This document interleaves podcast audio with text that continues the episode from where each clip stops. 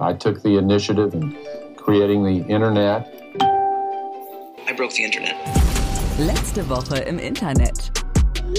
Mit Dora, Popkultur-Pro aus Berlin. Präsentiert von Granny, der Kreativagentur für Entertainment. Damit seid ihr up to date, was die aktuellen Themen im Netz angeht. Immer unter 30 Minuten, immer mit Dora. Ba, ba, ba, ba, ba, ba, ba. So, hallo und herzlich willkommen zur 14. Folge von letzte Woche im Internet. Ich habe gerade eine Nachricht an Gavin geschrieben, einen der Redakteure, die an dem Podcast arbeiten, und habe gesagt, ich war noch nie so schlecht vorbereitet wie heute. Das soll uns aber gar nicht aufhalten, denn wir haben mega spannende Wortmeldung von Annabel Mandeng und Skandale. Ne? Also ich glaube, das ist die skandallastigste Episode von letzter Woche im Internet, die ihr je gehört habt. Und dann habe ich noch ein Update in eigener Sache. Wir sind in Hamburg und zwar am 28.10. 6 p.m. in der Walrus Bar. Wir machen so eine Art Meet and Greet mit allen, die vielleicht Bock haben, für oder mit Granny zu arbeiten. Ich bin da auch in Person und ich würde mich sehr freuen, euch zu sehen. Dann starten wir mal in die Folge. Julian Reichelt verliert seinen Job. Endlich. Also, ich habe es gerade im Intro schon versprochen, in dieser Episode gibt es Skandal an Skandal und das hier ist einer der größten Medienskandale Deutschlands. Julian Reichelt hat mehrfach seine Macht missbraucht. Okay so eine Folge wird. Julian Reichelt hat mehrfach seine Macht missbraucht und das hat selbst dann nicht aufgehört, als er schon im Rahmen eines Compliance-Verfahrens zwei Wochen lang, auch hier nochmal kurz Disclaimer, what the actual fuck, nur zwei Wochen lang freigestellt wurde. Macht missbraucht heißt in diesem Kontext mit Praktikantinnen und ihm unterstellten Mitarbeiterinnen geschlafen und ihnen daraufhin hochkarätige Jobs angeboten. Es ging sogar so weit, dass es sogar eine gefälschte Scheidungsurkunde gibt, die er den Praktikantinnen vorgelegt hat, damit die wissen, es gibt hier freie Bahn. Mach dir keine Sorgen, der Julian ist für dich da. Wow, können wir einfach mal ganz kurz wirken lassen. Die ganze Sache wird dann quasi offengelegt in einer Meldung der New York Times. Es gab noch eine andere Recherche und zwar von Ippen, die wurde aber dann absurderweise vom Verleger gestoppt. Ganz ehrlich, Leute, lasst euch das mal alles ganz kurz auf der Zunge zergehen, was hier an wie vielen Stellen falsch gelaufen ist. Ich finde ehrlich gesagt, die Empörung in den Medien war mir nicht groß genug was ist hier eigentlich los? Und sind wir jetzt alle schon so abgebrüht, dass solche Meldungen irgendwie drei Tage später nicht mehr exciting genug sind und irgendwie völlig egal? Wow, mir fehlen Konsequenzen und mir fehlt tatsächlich ein bisschen hitzigere öffentliche Debatte. Ihr hört jetzt einen Kommentar dazu von Gavin, den hatte ich eingangs schon mal erwähnt, als ich äh, euch erzählt habe, wie schlecht vorbereitet ich bin heute. Er kennt sich viel besser aus mit all diesen Medienthemen in Deutschland und er gibt euch seinen Blickwinkel auf das Unternehmen Axel Springer und den Chefchef Matthias Döpfner.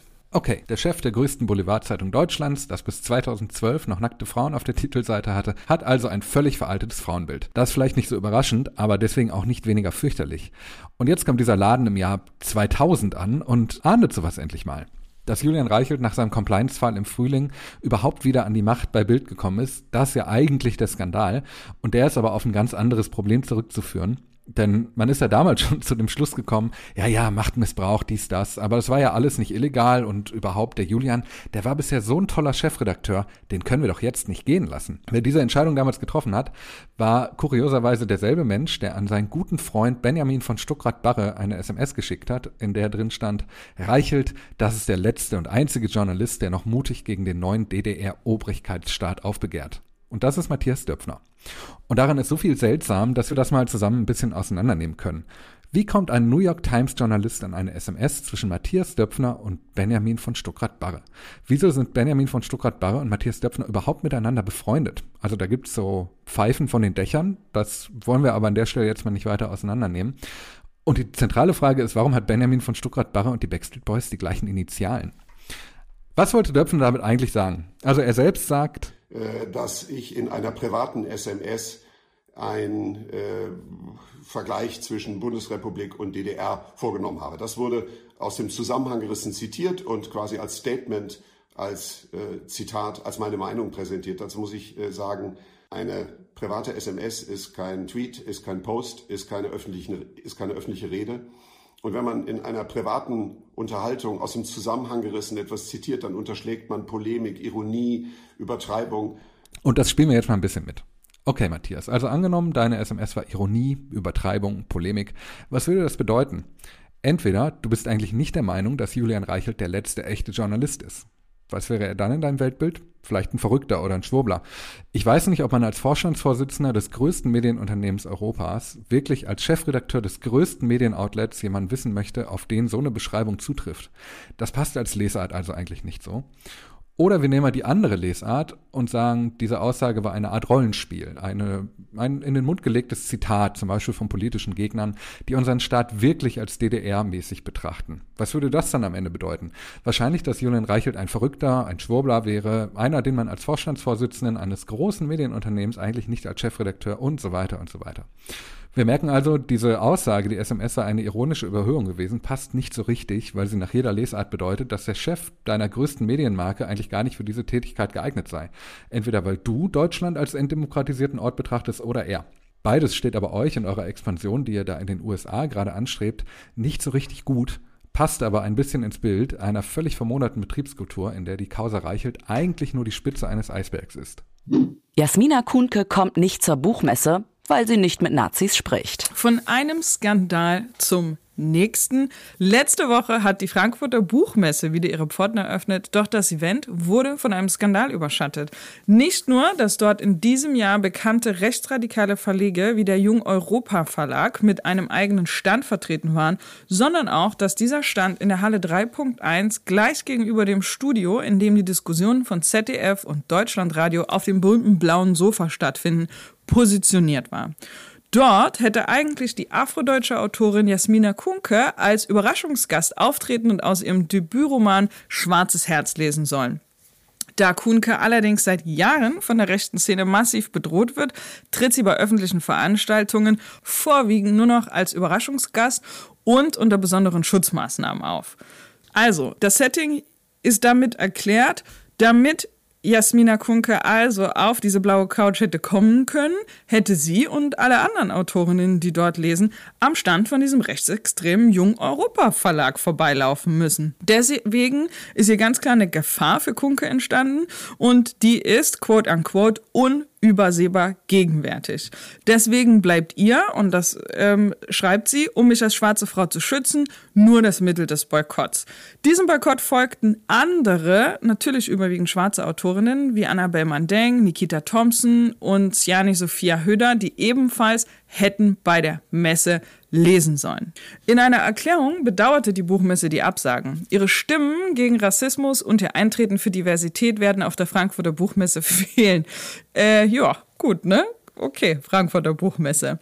Allerdings könne man rechte Verlage nicht ausschließen, weil Meinungs- und Publikationsfreiheit stehen für uns an erster Stelle. So das Zitat. Alter Schwede. Wir haben eine Meinung dazu gehört und zwar von Annabelle Mandeng die auch ihr Buch hätte dort vorstellen sollen. Und sie hat uns erklärt, warum sie sich hinter Jasmina Kuhnke stellt und darauf verzichtet, bei der Buchmesse ihr neues Buch Umwege sind auch Wege vom Schwarz an anderen Abenteuern vorzustellen. Ich habe mich gegen meinen Besuch auf der Buchmesse entschieden, primär vor allen Dingen, damit Jasmina Kunke auch nicht alleine ist, nicht alleine dasteht, weil sie dann ganz schnell als einmalige Symbolfigur zwar irgendwie dastehen würde. Ich hatte die Sorge, dass es eigentlich die eigentliche Tatsache, den eigentlichen Tatbestand sonst auch für sie extrem schwierig macht. Und deswegen habe ich mich erstmal aus ganz persönlichen Gründen dafür entschieden, an ihrer Seite quasi zu sein. Und auf der anderen Seite finde ich auch den Tatbestand einfach nicht richtig. Das junge Europa mit Philipp Stein, der nun Jasmina auch nachweislich bedroht hat und eine Hetze gegen sie orchestriert hat, ihre Adresse in der rechten Szene veröffentlicht hat, sodass sie ihr Zuhause mit ihrer gesamten Familie, das heißt ihr Ehemann und vier Kinder im schulpflichtigen Alter verlassen musste. Das steckt eben dahinter. Und das darf auch nicht ignoriert werden. Und das ist sehr, sehr gut, dass das jetzt zu einem so großen Thema geworden ist. Die Verantwortlichen der Buchmesse sagen, dass sie die rechten Verlege nicht ausschließen können wegen Meinungsfreiheit. Was für ein Quatsch. Annabel Mandeng hat uns verraten, welche Verantwortung sie bei der Buchmesse sieht. Ja, die Verantwortlichen, die verstecken sich so ein bisschen hinter der Meinungsfreiheit, weil Rassismus und Antisemitismus, das sind keine Meinungen. Und das wird hier vermischt in meinen Augen. Also das ist, finde ich, die, die falsche Haltung. Ich finde das gerade eine Buchmesse, denn unsere Kultur funktioniert eben halt auch über Bücher, über Gedichte, dass da die Buchmesse Haltung hätte zeigen müssen. Ich hätte das von denen mir erhofft, ich habe das auch erwartet, ganz ehrlich, vor allen Dingen in der jetzigen Zeit. Es wäre eine zeitgemäße Haltung gewesen, da die Buchmesse auch für etwas steht. Und ja, natürlich geht es bei uns um Meinungsfreiheit, aber es wird auf der einen Seite auch immer wieder Menschen geben, die eine rechte Meinung haben. Das können sie auch gerne haben. Aber Rassismus ist keine Meinung. Außerdem wollten wir von ihr wissen, was die Buchmesse-Macherinnen aus dieser Situation lernen können und was sie sich in Zukunft von der Buchmesse wünscht. Ich hoffe, dass die Buchmesse daraus ihre Schlüsse zieht, dass man sich in solchen Situationen nicht so verweichlicht aufstellen sollte. Es geht auch nicht um die Gesetzeslage. Es geht nicht darum, dass sich dann der junge Europa Verlag oder andere rechte Verlage hätten einklagen können. Das hätten sie ja versuchen können. Dann hätte trotzdem die Buchmesse eine Haltung gezeigt. Ich hoffe, dass sie das, dass die Verantwortung erkannt wird, dass alle Menschen in Deutschland in der gesamten Diversität dort willkommen sein müssen und sich willkommen fühlen müssen. Und das tun sie in der derzeitigen Situation eben nicht. Und wir sind in einer Umbruchphase, in der darum gekämpft wird, dass sich die Diversität durchsetzt, dass die Diversität respektiert wird, nicht nur toleriert, sondern respektiert, anerkannt und auch geliebt wird. Und dazu können gerade solche großen Veranstaltungen natürlich einen sehr nachhaltigen und auch ganz wichtigen Beitrag leisten. Und ich hoffe, dass das erkannt wird und dass man dementsprechend Haltung beziehen wird. Und bin sehr gespannt auf das Programm im nächsten Jahr. Kanye West heißt jetzt je?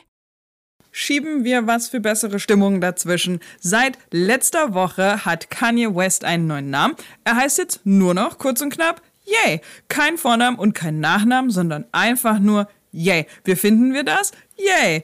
Denn äh, ein Gericht in Los Angeles hat ihm das erlaubt. Und für alle, die sich jetzt fragen, was der Name eigentlich bedeuten soll, Yea ist in der englischen Version der Bibel eines der am häufigsten, glaube ich sogar das am häufigsten verwendete Wort und bedeutet ungefähr so viel wie du. Aber das ist ein bisschen eine shitty Erklärung. Es bedeutet eigentlich noch viel mehr, aber wir gehen jetzt einfach erstmal mit der Version. Wir haben uns gedacht, das ist ein guter Zeitpunkt, sich mal anzugucken, was es sonst noch so für radikale Namensänderungen im Showbusiness gab, weil gab ja ein paar, ähm, die ja eigentlich immer recht entertaining sind. Wir hätten da Prince, der von Prince zu The Artist formerly known as Prince geworden ist und dann ja zwischendrin auch nur noch ein Symbol hatte, ähm, anstatt eines Namens. Und dann gibt es da auch noch P. Diddy, der hat sich so oft umbenannt, dass man kaum mitkommt. Puff Daddy, P. Diddy, Puffy, Sean Combs, sein richtiger Name, aber er verwendet ihn ab und zu.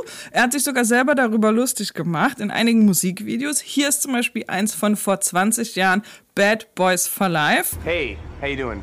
Puffy or Diddy, P. Papa, Papa, Papa Diddy Pop? I'm sorry, I don't know what you're calling yourself these days, but uh, Mr. Daddy. Und für alle, die sich fragen, wie Diddy jetzt gerade heißt, seit Anfang des Jahres steht ganz offiziell Love in seinem Führerschein. Na dann wäre das ja auch geklärt. Trump gründet eigenes soziales Netzwerk. Vor diesem Raum, auf dem Küchen, Küchen, Kü Küchen, Kü Küchentisch, draußen vor diesem Raum auf dem Küchentisch steht Schokokuchen. Den hat einer der Granny-Mitarbeiter gemacht, und zwar Holger. Und es zieht mich dahin. Aber wir reden jetzt über Trumps eigenes soziales Netzwerk. So, so kann es laufen im Leben. Okay, okay, okay, okay. Donald Trump ist eines der populärsten Beispiele für die Platforming. Wir erinnern uns, kurz nach seinen Äußerungen zum Sturm auf das Kapitol in den USA haben sowohl Twitter als auch Facebook als auch YouTube Donald Trumps Accounts gesperrt und damit nicht nur den ehemaligen Präsidenten quasi mundtot gemacht, sondern auch eine sehr interessante Diskussion darüber ausgelöst, was dürfen denn diese Unternehmen und welche Meinungsfreiheit dürfen sie eigentlich beschneiden und warum und was genau sollte wie reguliert werden. Während sich darüber noch alle streiten, hat dann Trump natürlich perfekt den Moment genutzt und sich da ähm, geschmeidig in die Opferrolle gewieselt und kommt jetzt zurück mit seinem eigenen sozialen Netzwerk. Das hat er angekündigt. Und das Ganze soll Truth Social heißen. Ähm, top, top Choice auch an der Stelle. Ich sag's nochmal für alle. Truth Social. Das neu gegründete Unternehmen hinter Truth Social heißt Trump Media and Technology Group und das plant nicht nur Truth, sondern auch eine eigene Videoplattform. Na prima. Dieses neu gegründete Network zieht natürlich nicht nur Trump-Fans an, sondern auch die Kumpels von Anonymous. Da hat man direkt Fake-Accounts angelegt, etwa für Trump selbst, aber auch für den früheren Berater Steve Bannon und verschiedene Verschwörungstheoretiker wie Ron Watkins. Also die Trolle trollen den Troll. Anonymous betrachtet die Bemühungen nach eigener Darstellung als Teil des Online-Kriegs gegen Hass. Na, ob das so funktioniert, wage ich zu bezweifeln. Alle gegen alle, wir wissen ja, wie das bekanntermaßen endet. Der Drachenlord geht in den Knast. Ich erkläre euch jetzt nicht, was oder wer der Drachenlord ist. Wer das nicht weiß, der muss erstens seine Internethausaufgaben machen und zweitens gibt es eine gute Doku vom Y-Kollektiv. Da erfahrt ihr alles über das Phänomen Drachenlord. Ist eine ganz schön intense Geschichte. Der Drachenlord muss jetzt für zweieinhalb Jahre in Haft, weil er zwei Menschen angegriffen und verletzt hat. Den einen mit einer Taschenlampe, das ist gar nicht lustig, ähm, und den anderen mit einem Backstein. Menschen, die eigentlich nichts auf seinem Grundstück zu suchen hatten und vor allem genau diese Reaktion provozieren wollten. Diese Drachenlord-Geschichte ist so schräg, weil die Leute kommen natürlich immer wieder zu ihm, um, ihr erfahrt das, wenn ihr die Doku guckt oder einfach kurz Drachenlord googelt und jetzt muss er am Ende in den Knast. Das ist schon irgendwie ganz schön doll alles. Der Drachenlord war bereits auf Bewährung. Also neben den News zum Drachenlord, der wirklich keine ganz unproblematische Figur ist und ihr könnt das, wie gesagt, alles googeln oder in der Doku sehen, ist es wohl scheinbar so, dass Rainer Winkler so heißt der Drachenlord in Wirklichkeit, sein Haus verkaufen wird und wahrscheinlich seine Internetaktivitäten niederlegen wird. Ich weiß gar nicht, ob man sagen kann, die Trolle haben gewonnen. Das gönnt man natürlich den Trollen nicht, aber Rainer ist auch so problematic. Ich weiß wirklich auch nichts mehr zu sagen zu dem Thema. Das Bahnhofsviertel des Internets. Greta hat das erste Mal in der Öffentlichkeit Spaß. Nach diesen düsteren Themen kommt jetzt meine Lieblingsrubrik. Dennis entführt euch ins Bahnhofsviertel des Internets. Ich muss mich gerade hier outen. Ich bin Greta-Fan. Ich finde nämlich wirklich richtig und wichtig, für was sie steht und dass sie das alles so knallhart durchzieht. Das muss man auch erstmal schaffen. Es gibt aber auch eine Sache, für die Greta absolut nicht steht, nämlich Spaß. So richtig herzhaft lachen oder irgendwie albern hat man die noch nie gesehen. Stattdessen kennt man sie halt wirklich nur bierernst, flammende Reden haltend oder im Zweifelsfall auch mal augendrollend, wenn mal irgendjemand wieder was Dummes wie beispielsweise Trump gesagt hat. Ja, oder maximal das hier. Build back better, bla bla bla. Green economy, bla bla bla. Net zero by 2050, bla bla bla. Net zero, bla bla bla. Climate neutral, bla bla bla. Klar, nicht alle 18-Jährigen haben ständig gute Laune oder Bock zu feiern und das ist auch vollkommen okay. Ich finde es aber einfach nur extrem schön und auch wholesome zu sehen, dass Greta auch anders kann. In der letzten Woche hat sie nämlich bei einer Fridays for Future Veranstaltung zusammen mit einem anderen Klimaaktivisten vor versammelter Mannschaft den 80er Jahre Klassiker Never Gonna Give You Up von Rick Astley gesungen und ausgelassen dazu getanzt.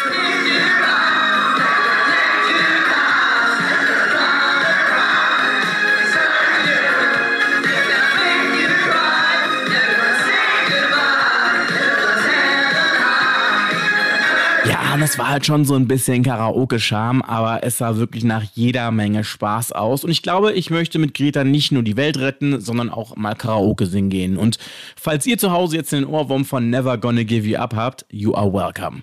Äh, über den Auftritt hat Greta in einem Interview übrigens gesagt, wir sind letztendlich einfach Teenager, die miteinander herumalbern. Nicht nur die wütenden Kinder, als die uns die Medien oft darstellen. Den Link zu dem Auftritt, den verlinken wir euch natürlich hier in den Show Notes. Und jetzt nochmal alle zusammen.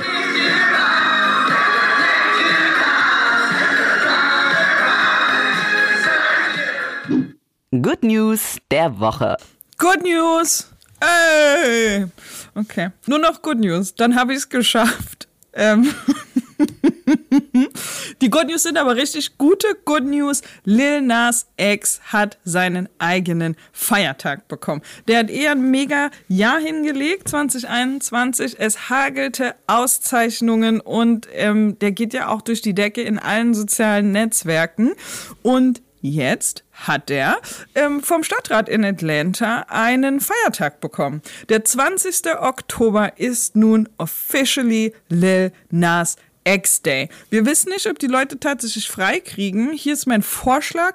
Ich finde, dass einfach alle Menschen, die sich der LGBTQ-Plus-Community zugehörig gefühlen, in Tag lang die Beine hochlegen sollten am Lil Nas X-Day. Vielleicht äh, finde ich die E-Mail vom Stadtrat von Atlanta und schlage das mal vor. Anyway, herzlichen Glückwunsch, Lil Nas X. Geile Nummer.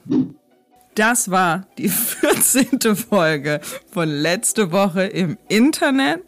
War wirklich kein einfaches Unterfangen. Deswegen Feedback gerne an letzte Woche im Internet at granny.de. Themenrequests natürlich auch. Was diese Woche im Internet passiert ist, hört ihr dann nächsten Mittwoch. Und wenn es euch gefallen hat, dann abonniert diesen Podcast oder schreibt ein Review bei Apple Podcasts. Auch gerne dazu, wie Megi diese Folge gelaufen ist. Und ansonsten seid lieb zueinander, vor allen Dingen im Internet. Habe ich zweimal ansonsten gesagt? Ich kriege einen Nervenzusammenbruch.